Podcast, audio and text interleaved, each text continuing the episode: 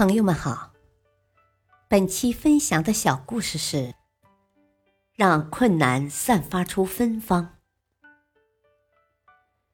我是个在农村长大的青年，曾在一个又一个城市里独自闯荡，居无定所，四处飘荡，并做着各种各样的活计，如木匠、泥瓦工、搬运工、车床工。甚至卖过煤球，还收过破烂，经济上没有任何保障。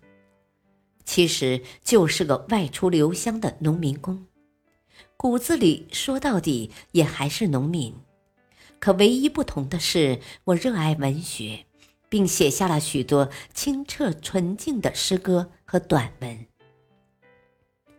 小时候在家乡，几乎家家都有处分的习惯。那时，每当粪车从面前穿过时，我都会掩住鼻子。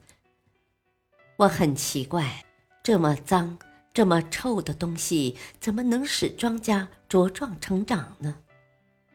现在经历了这么多年的生活后，我才领悟到其中的道理。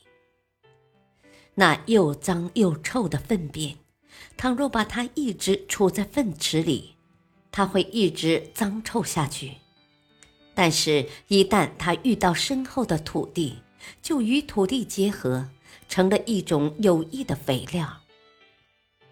其实，对于人生的苦难而言，同样也是如此。如果视苦难为苦难，那就真的只有苦难。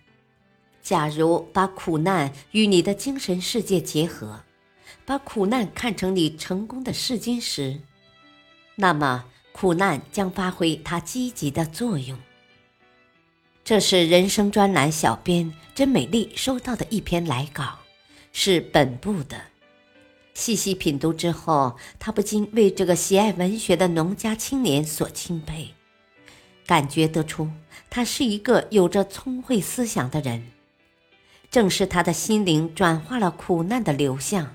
使得每一场沧桑都转化成了他诗句的花瓣，那些明亮的妩媚是那么的深情隽永，其间的一笔一画都是他捣破苦难的履痕。粪便由于土地的转化而改变了原本的性质，正犹如困难由于心灵的转化而同样可以变成一种宝贵的财富。他感慨地说：“让苦难芬芳，让苦难醉透。能够这样生活的人，是个完美的人，更是个坚强的人。大道理，生活中原本就有很多的艰辛和无奈，不要畏惧苦难，把苦难看成是对你意志的磨练，那么。”苦难不会再带给你痛苦，相反，会成为你获得成功的催化剂。感谢您的收听，再会。